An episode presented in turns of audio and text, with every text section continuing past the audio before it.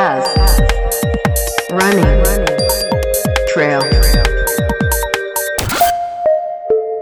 as running trail podcast. Olá pessoal, tudo bem? Hoje eu recebo aqui o meu grande amigo Alex Oliveira. Ele é o proprietário da Papa Capim Trek. Bom dia, Alex, tudo bem? Bom dia, tudo bem? É um prazer estar aqui com você, mais uma vez com você, professor.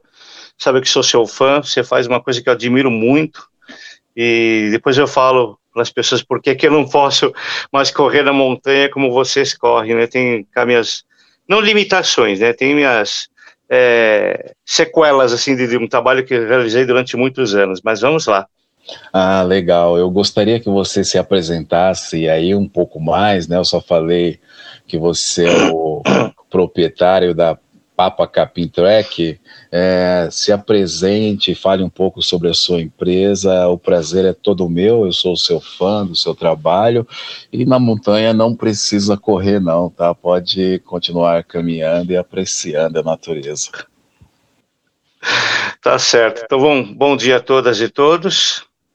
É, como o professor Zulu já comentou, é, meu nome é Alex, minha empresa é a Papacapim Trek Aventuras, é uma empresa que tem 15 anos já de existência, estamos aí na ativa, né, desde 2005, curiosamente, é, data de nascimento é 25 de janeiro, mesma, mesma data da nascimento da cidade de São Paulo, né. A Papacapim Trekking, ela começou há uns bons anos atrás aí, com a necessidade de ensinar as pessoas como caminhar de forma segura pela trilha, né?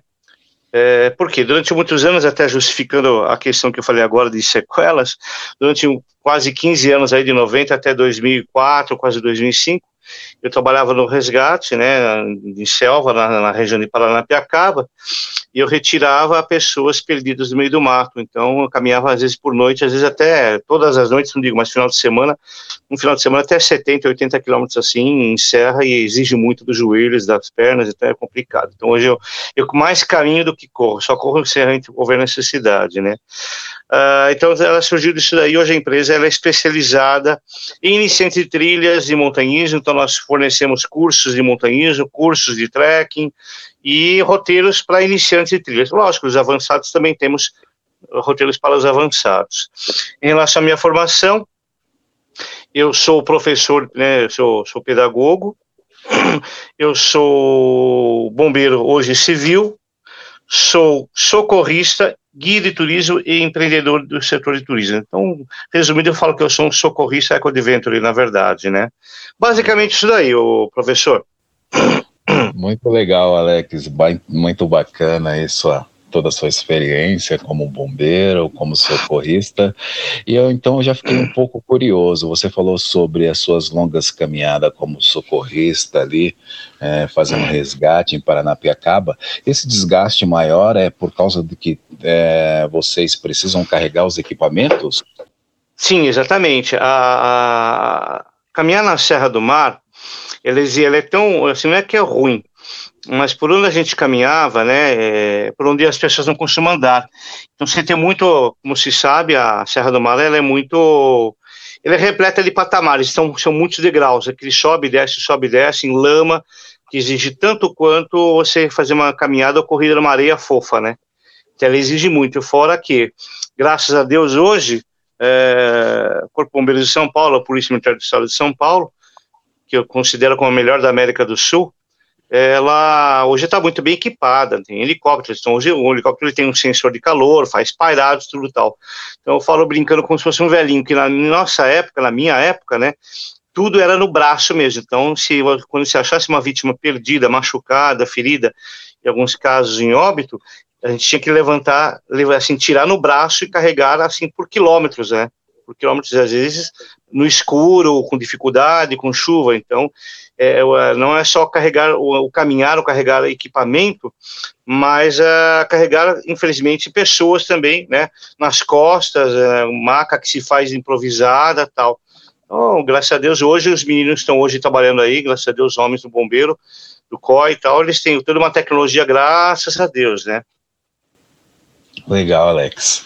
Eu chamei você para bater esse papo porque a gente acaba compartilhando é, a mesma trilha e das mesmas ideias, né? Embora você tenha falado que eu corro e que minha turma corre, a gente também caminha bastante, mas a ideia da montanha. Ah, legal. É né? Então você, eu queria saber, você falou aí sobre pessoas perdidas, né? Sobre o risco. Quem que pode caminhar na montanha, Alex? Quem que são as pessoas que te procuram? Digamos que eu nunca tive contato com a montanha. O que você faria comigo? Eu quero, eu quero subir uma montanha. Como seria esse processo?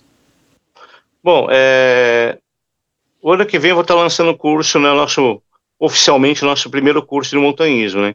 Então eu sempre falo para as pessoas, quem vai caminhar é, para montanha ou para trilha, a primeira coisa que ele tem que fazer é procurar um médico, saber quais são suas condições físicas e fisiológicas para ele se conhecer, porque hoje infelizmente existe muito aquilo que as pessoas falam do modinha, né? Ele viu o Zulu correndo, ele acha que vai lá na uma loja, compra um tênis, uma meia comprida lá, que ele acha que é a mesma meia do futebol. É e pega um shortinho que ele acha coloridão bacana e sai com um camelback nas costas, correndo sem técnica, sem nada. Então, eu sempre falo, a primeira coisa, vai no médico, saber como é que está a sua situação cardiovascular, como é que está, sabe, sua questão de pneumo, como é que está seu, seu esqueleto, principalmente joelhos, porque isso é importante. Tendo isso em vista, eu penso que ele tem que procurar uma pessoa séria, e não digo só a mim, tem outras pessoas muito boas, você, tem a Laila da Mantra, né, tem o Fernando Priante, tem outros bons profissionais que saibam como conduzir. É, então, a condução iniciante, ele não vai começar logo de cara pela montanha, ele começa caminhando, ou se for o caso, treinando, preparando-se para uma corrida de montanha, porque agora, até onde eu sei, né, Zulu, parece que tem muito corredor de rua que está derivando para a montanha agora também, né? Isso, tem essa, tem essa crescente aí na corrida de montanha. A maioria, eu acho que a grande maioria dos corredores de montanha migraram da corrida de rua. Alguns ainda continuam é, fazendo os dois, corrida de rua e corrida de montanha, mas conheço vários casos que vieram sim da corrida de rua para montanha e temos casos também das pessoas que já começaram a correr montanha, né? Não necessariamente esteve primeiramente na montanha, como você bem frisou aí, né? Começou em alguns terrenos um pouco mais tranquilo, com baixa altimetria positiva, para que pudesse fazer essa transição. Mas vamos embora, continue aí. Então, então eu digo que assim, antes de ir para a montanha, a pessoa tem que primeiro começar a preparar-se a, a, ganhar musculatura, técnica, equilíbrio é, numa trilha comum. E não é começar por um Jaraguá, não, começar por um núcleo engordador ali na, ali na Serra da Cantareira, caminhada, sabe, em, em altimetria baixa, mesmo para você começar ganhar condicionamento, porque existem muitas pessoas que fazem, ah, eu faço 30 quilômetros em esteira, põe o cara na rua, o cara não aguenta um quilômetro, 10, às vezes 10, mas sabe, eu sigo o cara já está morto. E isso eu já tive experiência com academias que o pessoal era bombado, o pessoal era forte na academia, chegou, fez uma caminhada de 9 quilômetros descendo a Estrada Velha de Santos, chegou no final tudo com cãibra. Falei, gente, vocês são de academia. Foi isso uns bons anos, anos, atrás. Foi aí que eu consultei uma, uma amiga minha, que ela é educadora física, e falei, gente, a, o trabalho muscular é completamente diferente. Não é porque o cara tá, faz, vai, faz 20 quilômetros numa, numa esteira, sabe, quando chega na, na parte funcional, fazer lá fora, né, na, na, na na rua ou então vai fazer na, na trilha, é completamente diferente a, o trabalho muscular, na questão de respiração, de trabalho físico, tudo, né? É, eu falei, pô, então é verdade. Então, então é isso que eu falo. Então vai começar, começa uma trilha simples, sabe, no parque, você começar a ganhar essa musculatura e de vez em quando arrisque-se numa trilha que eu falo, a gente fala assim, nível zero. Que é nível zero? Uma trilha que não tem dificuldade técnica, que não tem que saltar, escalar, pular, passar por rio, nada. Vai graduando essa dificuldade. E de preferência, sempre falo, não começar nunca a fazer ir para trilha sozinho, né? Sempre no mínimo com quatro pessoas. Ah, mas eu não vou achar. Sempre tem grupos por aí, sabe? Eu sempre falo, né? Tem a gente, tem, tem vocês aí, o que faz, né, que começa, tem tantos outros grupos que começam por trilhas menores, e grupos de quatro. Por que quatro? Deus me livre guarda, porque eu tô lá começando. Sair sozinho, é aquela história do, daquele filme lá, o 127 horas, né? Não sei se você assistiu uhum. ou a galera assistiu aí, né? O cara vai sozinho e perdeu o braço, né? E, e olha, eu sei que é polêmica é o que eu vou falar, mas para muitos ele tem ele como assim o, né, o, cara, o, o, cara, né? Eu considero, desculpa, que ele fez uma tremenda guerreiro. burrice. É, com guerreiro. Eu considero que ele fez uma tremenda burrice. Porque ainda bem que ele perdeu o braço, podia ter perdido a vida. E se a pedra caísse na cabeça dele, ele nunca ia ser encontrado. Né? Então, sempre em quatro. Então, por que quatro? Nós saímos em quatro, dois, um, se alguém se machucou, um fica cuidando do outro lá, que está ferido, e dois vão sair na busca. Se um falhar, tem mais um para poder chegar pelo menos. Então, dessa forma, sabe? Então, sempre sair em grupo, nunca sair sozinho para trilha. Aí temos N experiências de pessoas que tiveram incidentes, assim, tristes na trilha. E à medida que se vai, que se vai ganhando, né, experiência, equilíbrio, força muscular, tal, tudo, percebendo, né, que você consegue mais, vai se arriscando um pouquinho.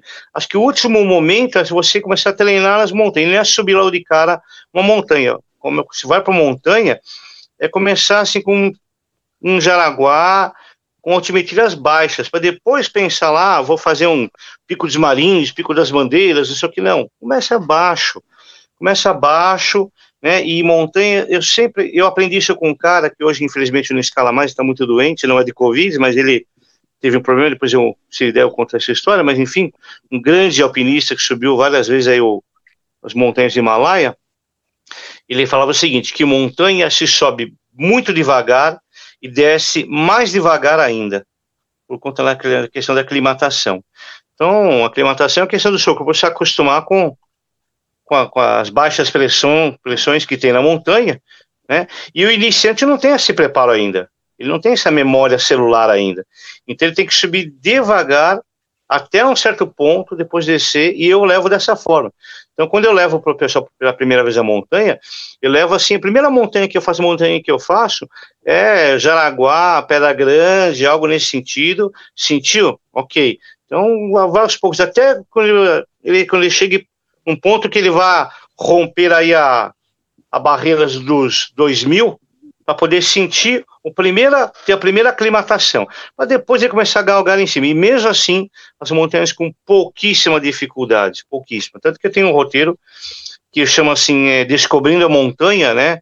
Descobrindo a Montanha, ou a primeira montanha do iniciante, para ele sentir como é que é subir uma montanha, que nem é como assim, subir um Jaraguá, por exemplo, né? É verdade. Você está falando de Jaraguá, eu tive ontem no Jaraguá, no pico do Jaraguá, subindo o asfalto, e dependendo do momento, parece que é a primeira vez que você está na, na montanha, porque devido às condições físicas uhum. que não estão é, é, em forma, podemos dizer assim, né? É, eu acho que é, dependendo do momento, você acaba ficando. A, montanha acaba ficando mais alta. Aquela Sim. montanha que parecia o, o, Pico do Jaraguá é praticamente o meu quintal de casa, né? Uhum. E quando você pratica isso várias vezes, é, essa, essa repetição acaba facilitando aquele tipo Sim. de terreno, mas quando você fica distante, parece que aquilo fica mais alto e mais difícil. E ontem eu acabei sentindo isso um pouco na pele. É lógico, ah, sim. Nossa situação atual, pandemia, falta de condicionamento físico, essa, essa falta de treinamento mesmo faz com que a gente tenha essa dificuldade momentânea, né? Mas isso é, é importante você ter falado, Alex, sobre não ir para a montanha sozinho. Isso eu faço com os meus alunos. Eu falo, não se deve ir para a montanha sozinho, justamente porque a gente não deve só projetar que nós iremos fazer um treino 100% eficaz. Pode acontecer qualquer situação e se você está sozinho, não tem como ninguém saber se aconteceu alguma coisa, até mesmo pedir socorro. Então, claro. não dá para fazer fazer atividade física na montanha sozinho, né, por uma questão de segurança. Outra coisa importante, Alex, é hoje é, as pessoas têm visto passar na televisão ou em mídias sociais é, algumas montanhas bem interessantes. E aí eles juntam dois, três amigos e acham que já deve escalar aquela montanha. Pois é. Isso pois é um é. grande perigo. Eu queria que você falasse um pouco sobre isso. É, atualmente o que eu vejo é o seguinte, é, eu sempre falo o seguinte, que, a, que a, o esporte da aventura, a corrida de montanha, o trekking, o hiking, que seja, é, é uma coisa muito nova, nós, com, com todo respeito, né, se eu tiver errado, alguém me corrija, por favor, eu considero que nós ainda no Brasil, para o esporte de aventura em geral, nós somos muito ainda não diria infantis, mas assim, é, sem muita experiência mesmo, no sentido de que pela, pela, pela, pela falta de tradição. É, você pega países aí, como Nova Zelândia, França, países da Europa, mesmo os Estados Unidos, Canadá, e até mesmo a Argentina, né? Eles têm uma experiência muito maior, muito mais tempo que a gente.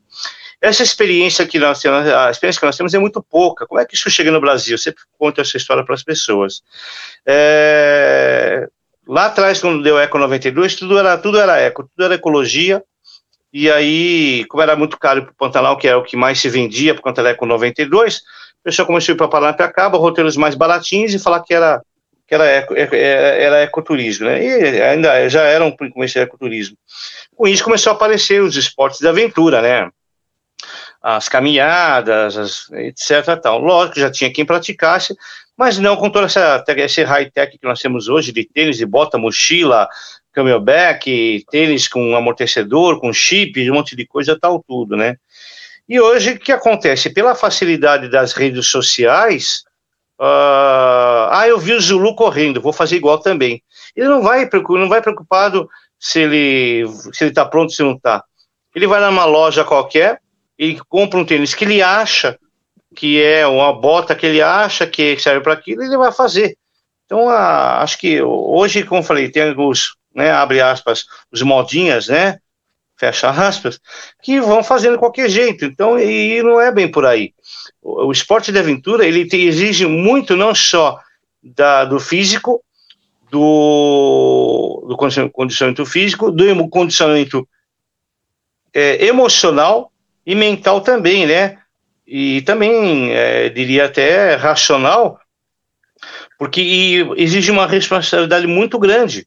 Porque uma vez que eu estou com uma pessoa, independente se eu sou líder do grupo ou não, eu sou responsável pelas outras pessoas. Qualquer coisa que aconteça, um cuida do outro. E hoje nós temos aí pessoas que vão sem noção nenhuma, infelizmente, para a montanha, para a trilha, elas não têm atitudes ecológicas, não têm atitudes é, desportista, né? É, não tem assim, sabe, técnica, e aí começa a causar problemas e até desgastar o ambiente, o solo, o local, né? Então é, essa questão é essa explosão do, de, de montanhistas de, de não vou considerar falsos, mas vamos dizer assim, de, de amadores, abaixo de amadores, de corredores de aventura, é está complicando muito para o mercado e está causando muitos incidentes. É, pouca gente sabe, mas todo final de semana tem problemas na Serra do Mar, todo, todo final de semana tem problema nas montanhas. Uh, o Corpo de Bombeiros de São Paulo, a Polícia Militar, não divulga isso, por quê? Para não gerar mais, é, não criar mais, assim, é, situações. Em que sentido? Sabe aquela situação, se o que você está na rua e um cara bate o carro e começa o trânsito ficar lento, porque todo mundo quer olhar, ver o que aconteceu, quantos morreram, aquela coisa assim no trânsito, sabe? A montanha é a mesma coisa. O cara caiu numa montanha, quando o francês, lembra aquele francês, aquele francês que morreu há uns anos atrás? Meu, é, o, seu, o seu dito, não sei se você conhece o dito lá do, lá do Marins, ele disse que o que teve de gente, quando foi encontrado lá o, o francês, o que teve de, de, gente assim, inexperiente, os modinha, né, que chegavam no dito, ô Tito, onde que, onde que o francês morreu? Queriam chegar até o, onde o francês tinha morrido, e causavam outros acidentes, incidentes na montanha. Quer dizer, então, isso está acontecendo direto, direto. Então, é o que eu falei, é uma, de uma irresponsabilidade muito grande, né? As pessoas que vão sem um guia, sem preparo, sem técnica, sem nada, né? Verdade. Você falou do francês e eu lembrei agora de algo bem recente que eu fiquei impressionada, justamente isso. Eu não sei qual é o nome desse fenômeno, mas é um fenômeno quando acontece alguma situação, parece que quando é uma situação negativa, as pessoas têm o interesse de estar lá. Eu vou, eu vou falar e você vai lembrar. Aconteceu agora com o seu Maeda no Sim. E Sim. depois que aconteceu o, o acidente com Certo. ele, antes dele vir a óbito, ele estava internado, a quantidade de pessoas que foram querer conhecer o Marins justamente por causa daquela notícia que ele tinha o, o, o guardião do Marins sofreu um acidente, está internado com não sei quanto do corpo queimado, né?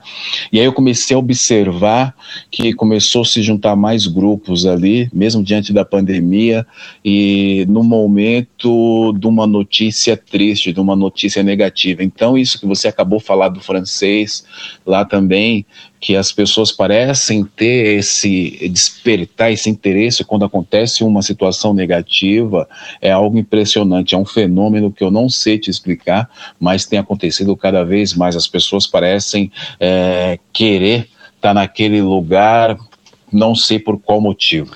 É, então, a, as pessoas elas gostam da tragédia, gostam da, da, da- de, de- vivenciar, ver, né? E o ruim é assim que é, você tem situações em que as pessoas estão lá acidentadas e o cara vai lá só para fazer a selfie que estava no acidente, sabe? Isso é, sabe? Isso, é- isso é terrível. É uma coisa assim que, nossa, é, é, eu acho que até se não só na, na questão educacional das famílias, mas até no, nos meios esportivos, está havendo uma grande perda de valores, valores éticos muito grande sobre isso daí, sabe? Então você faz um tremendo trabalho, Zulu, que é um trabalho sério, você é um profissional, você é um educador físico, você sabe, tem experiência, aí o cara faz duas, três montanhas aí, às vezes com você mesmo, ele começa a vender a corrida de montanha, dou aula de curso de, de, de- de corrida de montanha. O cara não é educador, ou às vezes até é, mas faz mal feito, né, que não tem equipamento, não tem paciência, não sabe, não... Tem muito. Nossa, cara, eu falo isso no meu, no setor do turismo e da aventura, meu Deus do céu, não, eu- há um tempo atrás, é, as agências, os guias de turismo tinham problemas com piratas, pessoal que não é cadastrado, não tem cadastro, não tem nada.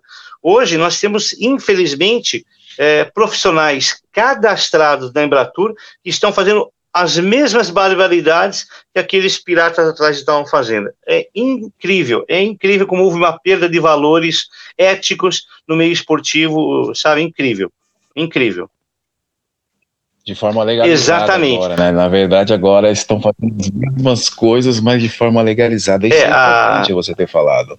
Quando se um profissional, né, Alex, é, você falou isso, é importante ressaltar para as pessoas. Então, você vai prestar um serviço para mim em uma montanha, eu contrato você, e aí eu já conheço o seu trabalho, eu sei que você vai levar uma van, que você tem seguro para os seus, pros seus clientes, você tem várias situações que você se preocupa, e aí você tem um Uhum. valor.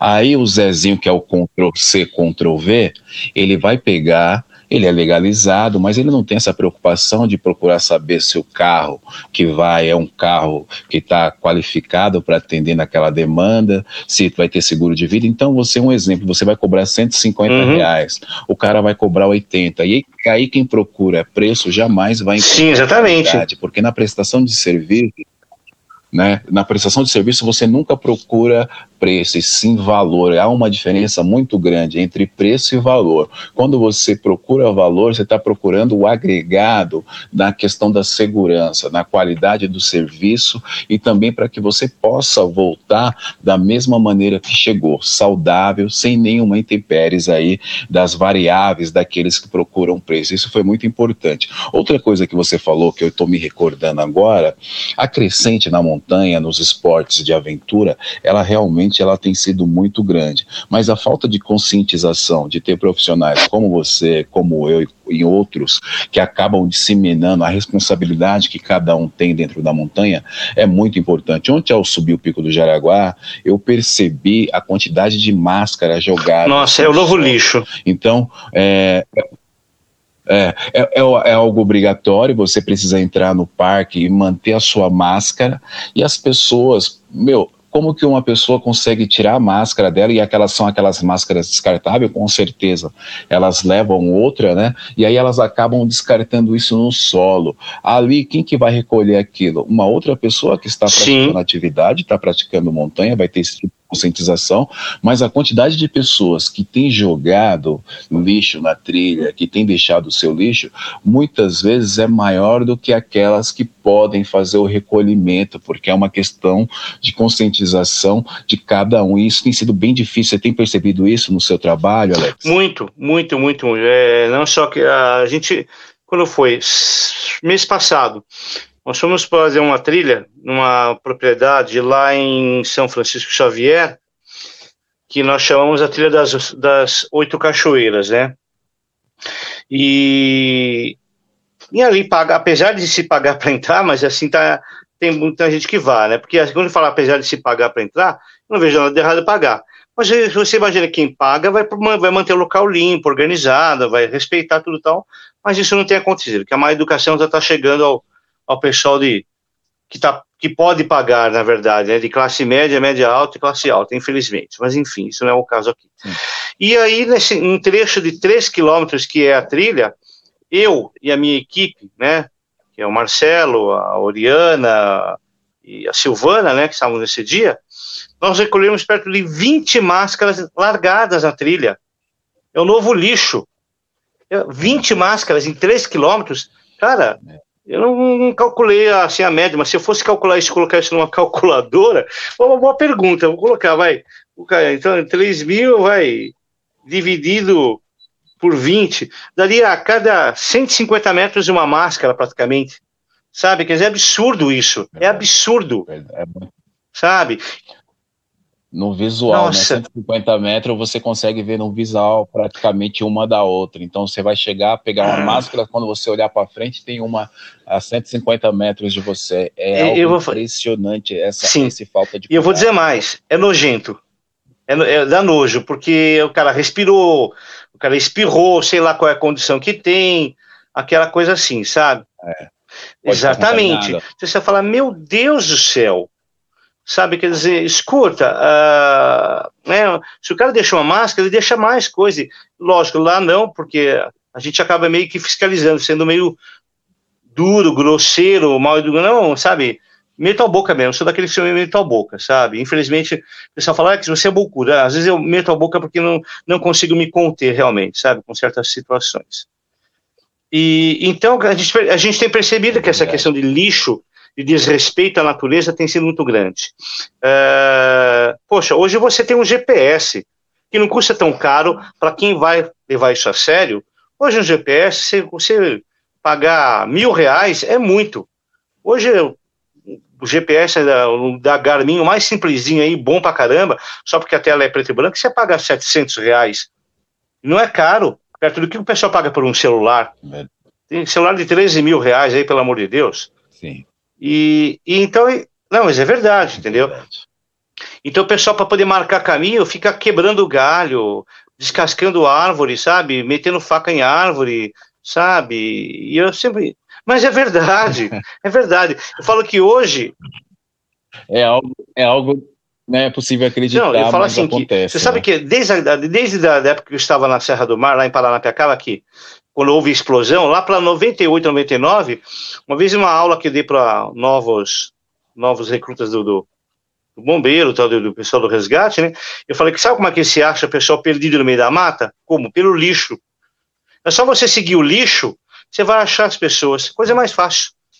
Você chega em lugares que, são, que seriam belíssimos, é. cachoeira está ao redor está tudo sujo, a água está poluída, está contaminada, Quer dizer, sabe? Então, o, o desrespeito hoje é muito grande infelizmente. As pessoas não têm, não entendem que ele levou uma garrafa de Coca-Cola, que não é legal beber, mas enfim, né? Estou dando um exemplo que é o que mais se leva, né?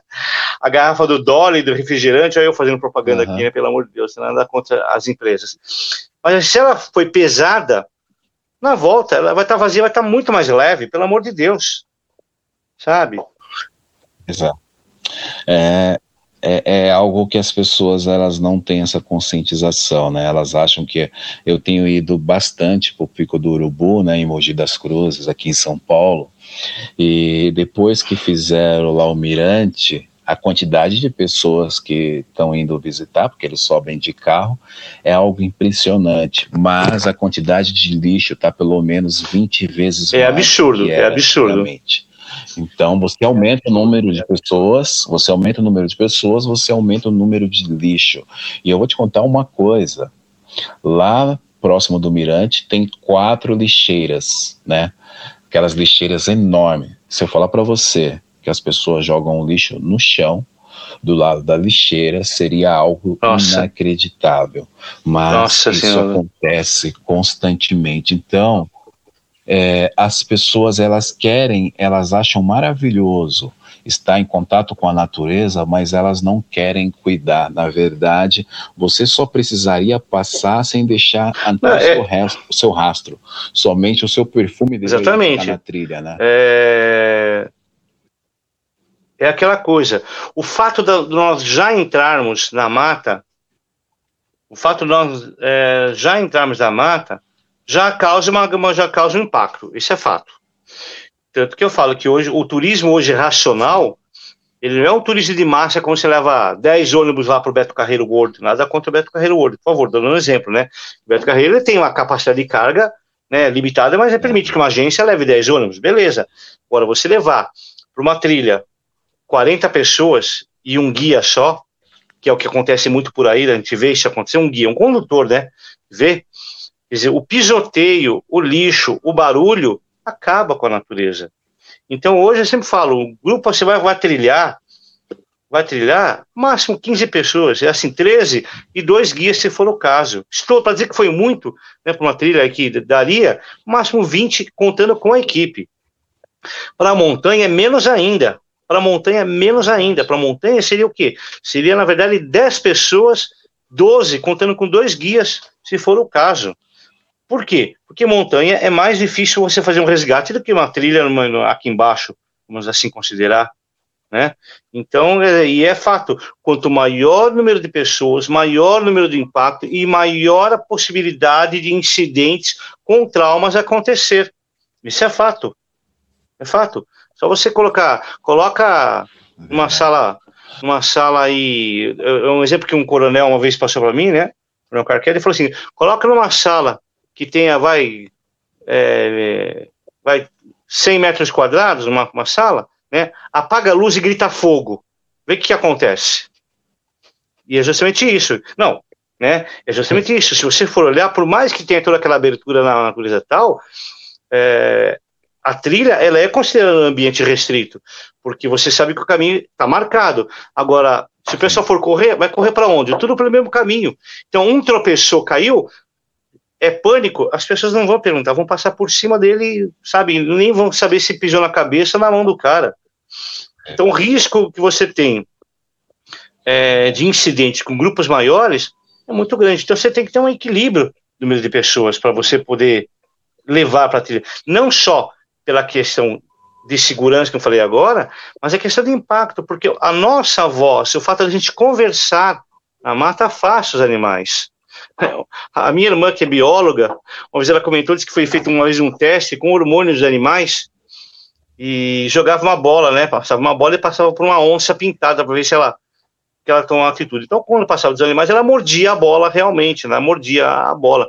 Quando passava né, o, feromônio, o hormônio de um, de um tatu, de outros animais menores, ela mordia. Quando passava de ser humano, ela corria. Ela não suportava o cheiro do ser humano. Quer dizer, falei, gente, até nisso nós somos ruins, pelo amor de Deus. É. Mas o que eu falo, então. então oi, perdão. É ato de sobrevivência, né? É um ato de sobrevivência para a onça. Que bom que ela. Então, ela quer dizer, então aquela coisa assim, né? Se até nosso cheiro incomoda e afasta os animais, que dirá a voz, o lixo que eu deixo, o pisoteio. Enquanto os animais pequenos ou microvida, nós estamos pisando na mata. É lógico, a gente não pode é, ser radical e falar, não, ninguém mais entra agora. Não é assim também. Por isso que eu falo, tem que ter um equilíbrio. Então, é limite, é saber o limite. Exatamente. Tem que ter uma contrapartida, né? Exatamente. Tem que ter uma contrapartida também. Você usufrui da natureza e você tem que contribuir. Como que você contribui? É, não deixando o lixo, tentando fazer o menor impacto possível. Você falou isso e eu tenho aqui na minha lembrança algumas provas de montanha que colocou mil, mil e duzentas pessoas na trilha. Você tem noção do que é isso, mil, mil e duzentas pessoas em uma trilha, aquela, aquele, aquele ali, um atrás do outro, há um, há um congestionamento, né? Eu aí eu vou falando com você e vou lembrando das coisas. A gente lembra Sim. do Everest, a grande tragédia que teve. O que, que aconteceu? A quantidade de pessoas é, que estavam ali, a falta de preparação, o excesso, fez com que naquele ano tivesse o maior número de tragédias. E isso que você falou é algo muito comum. Quanto mais tiver a interferência humana, quanto menor for a interferência de um profissional, a maior chance de agressão à natureza e de acidentes até fatais Exatamente. É muito Não precisa muito. Uh, até um, se você olhar final de semana, é, eu não recomendo que ninguém vá, só estou comentando que eu conheço, que fiz muito resgate, e quando ainda era permitido, eu levei pessoas lá para conhecer, mas quando foi determinado, né, o diário oficial foi proibido, eu levava muitas pessoas para a Cachoeira da Fumaça. Pô, você já levou? Já, já levei, porque até então não, tinha, não havia proibição, levava lugar, era muito bonito. Hoje o local, assim, é só seguir o lixo que você chega na Cachoeira da Fumaça, no Lago de Cristal. Bom, é, lá constantemente você vê isso. As pessoas se arriscando é, e acidentes assim. Então, no final de semana que não haja fiscalização, porque às vezes ocorre, né? É, que não há, é, não há fiscalização, uh, ali você pode contar pelo menos mil pessoas na trilha. Mil pessoas andando na trilha. Vira uma Avenida Paulista. Você está indo, gente voltando, gente que não conhece o caminho, e pisando em lixo, e gente que evacua e urina em qualquer lugar. Então, de repente, você está achando que você está pisando na lama, você está pisando em esterco humano. Que, meu, me vira estômago só de pensar, porque, cara, desculpa falar assim, vou falar, falar aqui. Eu já pisei muito cocô de cachorro, de onça, de macaco, mas pisar em cocô de gente é um fedor, cara, que, meu, não sai da bota, é perder a bota. Eu perdi uma bota por causa disso. Eu limpei tudo que era jeito, não sai o cheiro, cara. Incrível. Então, quer dizer, é.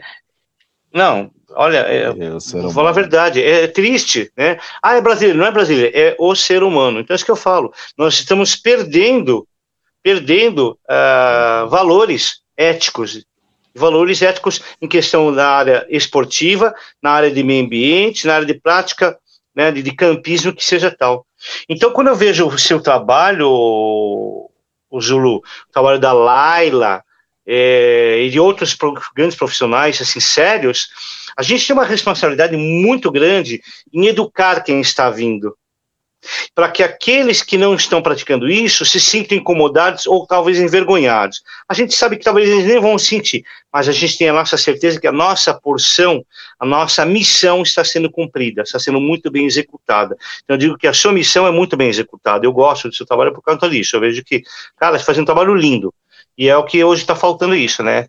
Mais profissionais como você, como Laila, é, um pouquinho do que eu faço e tantos outros, que ensinem essa ética, o jeito legal, o jeito correto de se fazer.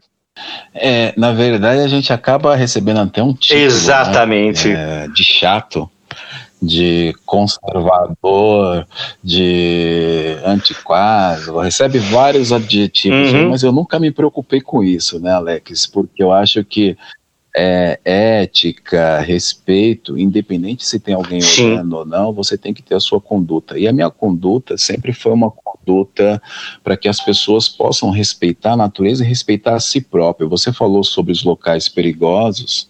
Eu tenho visto muitas pessoas ir para locais, Cachoeira da Fumaça, Paranapiacaba lá. É, a gente sabe que o local é proibido e mesmo assim as pessoas vão acessar é. para tirar uma foto, fazer uma selfie em um local perigoso colocar na rede social. Um outro dia, um aluno comentou no grupo que iria para esse lugar em Paranapiacaba e eu falei assim: não, você não vai. Nenhum aluno está autorizado a ir lá, é proibido e é extremamente perigoso. Enquanto você estiver comigo, está proibido você fazer esse local. Você pode até fazer, é uma coisa meio ditadora, assim, de ditador, mas você tem que ser categórico Exatamente. no trabalho de um pai para um filho. Você tem que pegar firme e mostrar e mostrar a questão da responsabilidade. Um outro dia teve uma aluna que foi no Pico do Jaraguá e quando subiu as escadarias lá, chegou lá no alto, ela subiu na pilastra e fez uma foto. Eu falei assim: isso é extremamente perigoso. Por favor, nunca mais você faça isso. Então, a função de um treinador, de um profissional é, que trabalha com aventura, com corrida de aventura, com caminhada, com trek, seja lá o que for, é orientar as pessoas e mostrar para ela o lado perigoso da coisa. Por mais que você esteja lidando com adultos, você comentou, o nosso esporte, eu posso dizer que nós somos um adolescente Exatamente. de 12, 13 anos. A corrida de montanha, para se você ter ideia, o registro dela com maior ênfase é em 2005. Então, se você for pegar, nós temos 15 anos. Embora exista registro de corridas de montanha em 1972 no Brasil, a gente sabe que a prática ela começa é, a ter um boom a partir do ano 2004, 2005. E aí, depois de 2010, 2012, isso começa Uhum. a ter uma crescente enorme. Mas falta orientação e responsabilidade. Eu chamo de autorresponsabilidade. Você tem que ser autorresponsável por aquilo que você faz e que tem uma consciência que você está compartilhando. Eu gosto de falar com você, Alex, porque eu falo assim: a gente compartilha a mesma trilha. Você não é um concorrente, na verdade, você é um parceiro que eu aprendo a como a me comportar. Eu, eu adquiro conhecimento em trocar essa experiência de saber como é o seu tipo de trabalho, como que é esse comportamento das pessoas na trilha. Isso eu acabo trazendo para a minha corrida de montanha também. Eu acho que isso é importante. Quando a gente entender que todos nós somos parceiros, que um tem que compartilhar conhecimento com o outro e adquirir essa responsabilidade, Claro. a natureza vai Claro, agradecer. exatamente. É, mas isso que eu falo, é, a gente, eu, eu sou conhecido nos meios do, do ecoturismo, no turismo de aventura, como um cara chato. Né? Um cara chato. Nossa, o cara é chatão, o cara não deixa nada. Ah, esse cara é exagerado, o cara vai para uma, uma trilha que tem um lago, o cara leva um flutuador, fica pensando em morte. Nossa, o cara, o cara vai fazer uma trilha, o cara leva corda, para que levar tanto equipamento? Não sei o quê. O cara não se diverte com a galera. Sabe? Isso chama-se projeto, né? Sim. Isso chama-se projeto. Quando você projeta o que você vai fazer, você pensa em todas as possibilidades, né? É, o Henrique Bonen, que foi várias vezes deu palestra para a gente sobre segurança na trilha, ele sempre falava isso: você não pode sair por uma trilha imaginando que você vai lá fazer quatro ou cinco horas de trilha. Você tem que imaginar que você pode dar 10 horas ou 15 horas, ou você tem que passar a noite inteira. Então você tem que estar preparado para tudo. Por isso que a importância dos equipamentos de segurança, você ter a sua mochila, ter um, Sim. um anorak um impermeável, ter um, uma segunda Sim. pele, você ter o kit de primeiros socorros, você ter a sua alimentação, você ter a sua hidratação. Alex, eu estou lembra lembrando que quando eu tive em Serra Fina alguns anos atrás, e a gente foi fazer a meia travessia, né, que a gente chama de ataque, diferente de vocês que vão com a cargueira e vão passando ali horas e até dias dentro da montanha, eu encontrei pessoas lá na Serra Fina que não estava na metade Ah, do caminho e já não tinha mais acontecer. água. E aí eu acabei fornecendo água né, acabei fornecendo água, a minha água, eu tinha água de coco, eu tinha a minha água gelada, eu tinha água em excesso, por quê? É, é melhor você, é, vamos co co colocar como erro, é melhor você errar por excesso do que ser omisso, né? E aí eu fiquei pensando, como que essas pessoas elas estão aqui nesse local, né, extremamente é, isolado, podemos falar até perigoso, hostil, sem os equipamentos necessários, sem alimentação, sem água. E aí depois eu descobri que esse grupo que eu passei, que eu acabei ajudando, eu e o meu pessoal, eles estavam com um guia, eles contrataram um guia e esse guia, ele já estava lá na frente, tanto que na hora que eu cheguei na primeira base, o cara já estava com a barraca dele armada, porque eu, depois eu descobri que a concorrência naquela oportunidade era tão grande que as pessoas tinham pressa em chegar na base para montar a barraca. Mas eu falei, mas esse cara é o guia daquele grupo, como que ele já está aqui, né? Então, assim, o, o, o capitão... Sim, exatamente. Ele tem que ser o último a sair do barco, e o cara, ele estava lá na frente, né? Então não tem uma responsabilidade. Isso que eu falo, você falou uma coisa importante. Vai ter pessoas que vai lá conhecer o seu trabalho e na semana seguinte ele vai falar que ele é guia de turismo. Então você cobra 150, ele vai cobrar 50. E ele vai querer ganhar na quantidade, ele vai querer levar 30 pessoas e aquela montanha é. não comporta 30 pessoas. Então, acho que não é que a montanha não comporta, a capacidade do profissional, vamos colocar assim, né? Não vamos colocar ele como um profissional, tá? Mas a capacidade daquela pessoa de estar ali com 30 pessoas não é da alçada dela e dificilmente ela vai conseguir dar conta. Você falou aí agora da sua equipe de quatro, cinco pessoas quando vocês estão na montanha. Por quê? Eu sei mais ou menos o que você faz, tem pessoas na frente, tem pessoas no meio, tem pessoas no final, né? Então você tem profissionais a todo tempo em contato com todo mundo, todo mundo com rádio, todo mundo em comunicação e todo mundo um cuidando do outro. Isso que é a questão da conscientização, além da autorresponsabilidade dentro da montanha, de ter uma equipe de profissionais qualificada assessorando aqueles que procuram fazer somente uma atividade, pois é. não colocar Isso, isso a gente vê constantemente. Isso vê constantemente. Gente fazendo coisa errada e colocando a vida dos outros em risco, porque eu falo a real.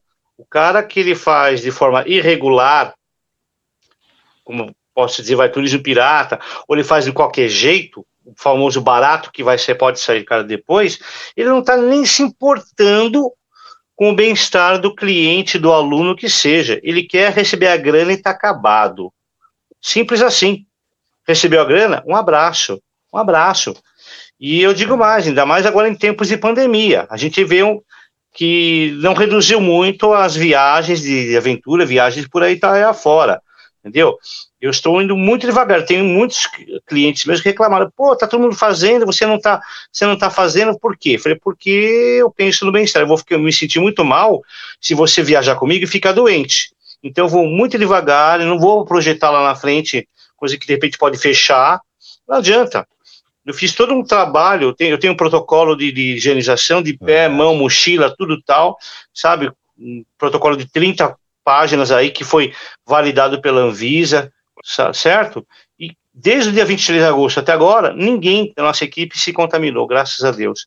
E você vê empresas com cadastro, empresas com CNPJ, tudo certinho, o pessoal sobe no ônibus sem máscara, sem fazer higienização, sem verificar temperatura, sem nada.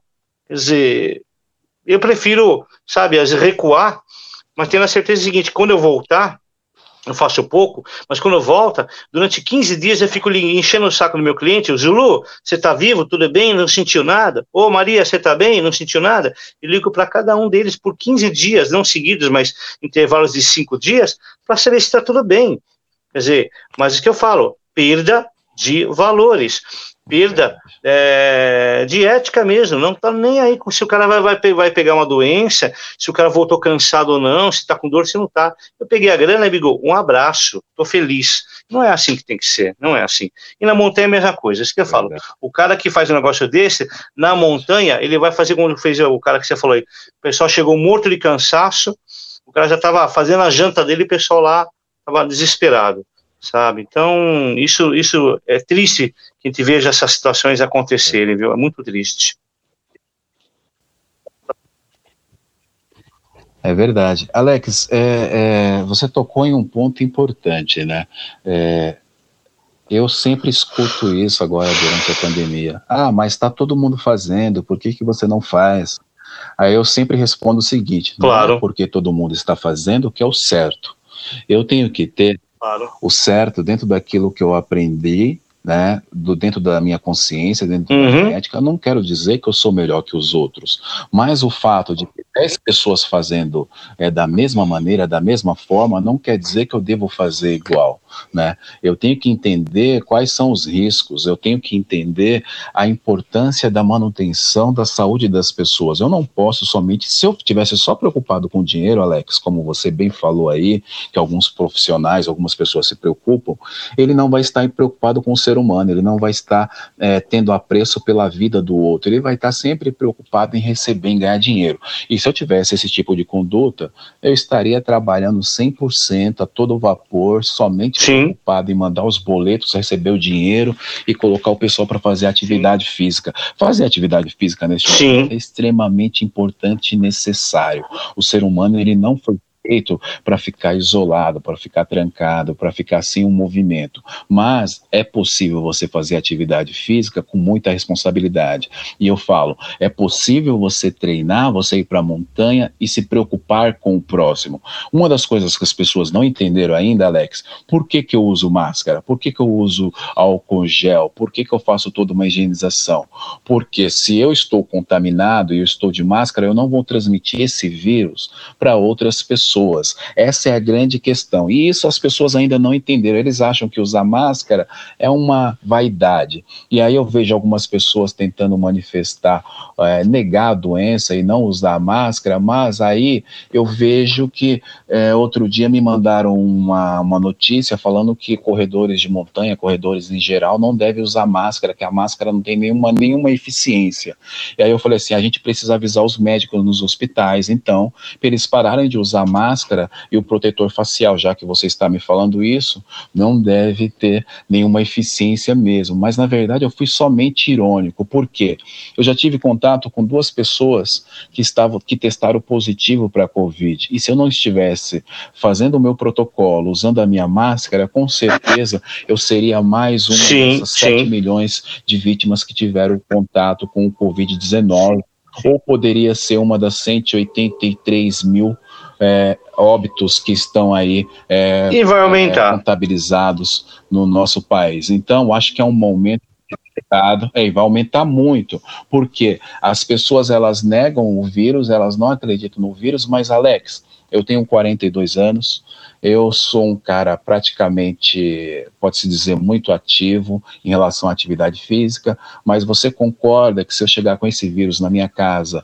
e minha mãe, que tem 67 anos, é, a saúde dela é muito mais debilitada que a minha e a chance de eu passar esse vírus para ela é muito grande e dela ter uma situação muito maior e mais grave. Exatamente. É isso, é... isso que as pessoas não entendem. Eu vou, vou eu, como eu falei, eu, os meus comentários sempre são, né, de pessoas ligadas aos meios militares, que minha principal formação como bombeiro, como socorrista, foi lá dentro, não tem como não citar. Mas vou citar um capitão médico, hoje já deu baixa, já se aposentou, que um dia ele falou uma coisa interessante, né?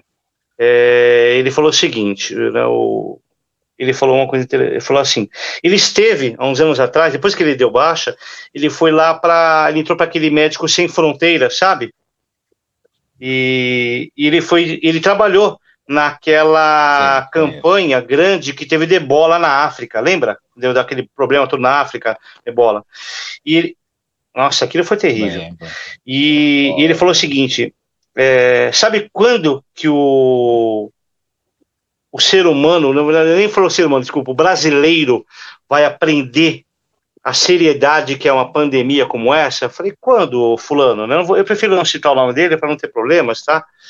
Ele não me autorizou, nunca, nunca pediu autorização, mas também então por uma questão de, né, de, de respeito a ele, não vou citar o nome. Ele falou assim, quando, fulano? Quando nós chegamos ao nível que está chegando a Venezuela e a Guatemala e na África. Como assim, o fulano? Vou dar o nome dele de, de nome, nome dele assim fictício de João, tá? Quando, o João? Quando começar as pessoas morrerem dentro de casa, você ter que enrolar o seu pai, sua mãe, seu filho, sua esposa, que seja, num lençol, colocar na porta de casa, vir um caminhão basculante, pegar o corpo, jogar lá, lá para cima, né? Como se fosse um lixo, levar para uma vala e tacar fogo. Aí sim é uma tragédia. É, que é o que está acontecendo na Venezuela. Ninguém, isso não está sendo noticiado, não sei porquê. Na Guatemala. Que não tem, a vacina não vai chegar lá. Eles não têm hospital suficiente para atender essas pessoas.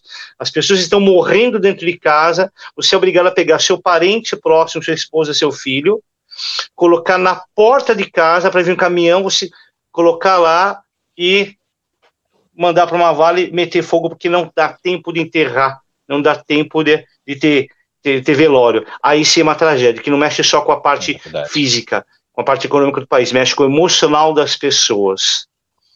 Então é aí que eu acho que, infelizmente, a impressão que, que se dá, é que o João tem razão. A gente só vai aprender quando nós tivermos uma tragédia, porque na verdade no Brasil nós não tivemos uma guerra, nós não participamos de uma guerra. Ah, não, o Brasil foi lá para Monte Castelo, então não, não, não. Nós chegamos em 45, quando a coisa estava quase feita, não tiro o mérito dos palestinos da FEB. O que eu quero dizer é que nós não sofremos o que uma Europa sofreu, os bombardeios, a, como Londres sofreu, o Japão, duas bombas atômicas, de ter que ver as pessoas morrerem queimando na nossa frente, não pode fazer nada. Na África, as pessoas morrerem, e nós não temos essa experiência, essa cultura de guerra, Verdade. nós não temos cultura de epidemia. Ora, o que é cultura de epidemia? Esses dias é, eu faço parte de uma associação de uma religião japonesa, né? E um dia, uns anos atrás, eu conversando com meu meu sensei, né? Eu falei, ah, acho legal esse modo respeitoso, né, do japonês se inclinar para conversar. Eu falei, não é, a questão não é só o respeito, ele se curva. Eu falei, como é que é assim, sensei, né? Falei, no, no, Japão se curva, não se cumprimenta, não se abraça na rua, por quê? Porque o Japão é uma, tem mais de dois mil anos de civilização. E nesses dois mil anos passou por muita, muita, muita epidemia e morreu muita gente. Então eles passaram eles encontraram uma forma de se cumprimentar de forma respeitosa, sem se tocar, curvando-se, simplesmente se curvando. Olha que legal. Né? Então nós não temos a experiência que o Japão tem. Por que, que o árabe usa o turbante, a mulher usa a burca? Não, porque é machismo, a mulher não pode... Sim, em parte, até pode ser isso. Só que eles tiveram muitas pestes, muitas, muitas pestes, que obrigaram eles a quê? Turbantes e véu para evitar contaminação pelo ar eles têm uma experiência incrível e não se olha para isso. Então nós não temos essa experiência. Nós temos apenas 520 anos de nação, né, Zulu? Nós temos só 500, nós somos uma criança ainda. É verdade. Alex, o nosso papo está muito bom. Toda vez que eu inicio o papo com alguém, eu falo, eu penso, né? eu falo assim, olha, eu vou conversar uns 40 minutos e aí eu vou encerrar, porque eu sempre fico preocupado. Claro, sempre fico claro. preocupado com quem está nos ouvindo para não ser algo cansativo, né? Mas aí quando eu olho a hora se foi, nós estamos chegando aqui a uma hora de papo, um papo muito bom, riquíssimo, né? Conversar com você é um grande aprendizado, é uma troca de experiência. Claro! eu gosto muito. A gente vai ter que voltar, Alex. A gente vai ter que voltar e fazer um novo bate-papo, porque eu nem te perguntei, eu queria perguntar sobre animais peçonhentos, eu queria fazer algumas outras perguntas, e aí vai ficar muito longo. Claro. Então, eu sim, quero sim, claro. fazer uma pergunta a você tá? Antes da gente finalizar e depois você coloca as suas considerações finais. Eu queria que você falasse para mim, para os meus ouvintes, qual é a mais bonita do Brasil. Olha, é difícil dizer, né?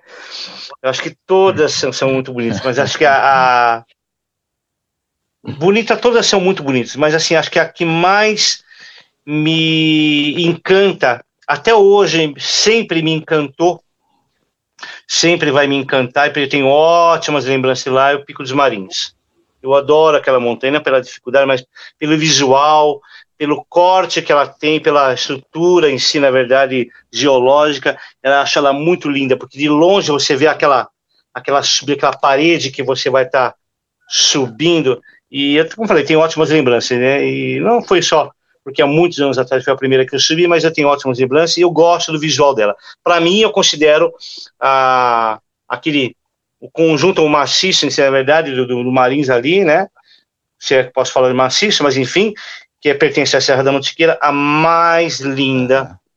Para mim, assim, eu, eu vejo como mais linda do, do Brasil. É uma subida muito bonita, desafiadora, merece cuidado, mas ela rende muitas histórias lindas de superação, de amores, é. pela montanha, pela vida, mas é, como dizia uma ecologista, eu peguei para mim essa frase, eu sinto Deus na natureza, lá é minha igreja.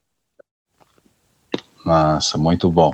Eu vou te falar, talvez seja também, eu concordo, é uma das mais bonitas, aí eu vou ficar ali, vou ficar com Serra Fina ali também, porque estão bem próximas, mas eu acho que o Marins é bem mais difícil pelas fendas, porque é diferente, né, Alex? Eu acho que tem um grau de dificuldade maior, se você quer realmente chegar lá no topo, e aí eu não sei se é pior subir ou descer, porque é, Cara, que lugar impressionante, com cada fenda, com cada lugar que você tem que colocar, apoiar a mão Sim. lá no alto e, e encontrar uma pedra lá embaixo que sua perna alcance. Eu até brinco que quem tem um metro e meio não tem como fazer marins, né? Porque você precisa da extensão do braço, você precisa da extensão da perna e é um lugar realmente lindo e impressionante, como toda a Serra da Mantiqueira. A gente tem locais claro. aqui maravilhosos. Alex, eu quero agradecer a sua presença, eu quero que você faça suas considerações finais.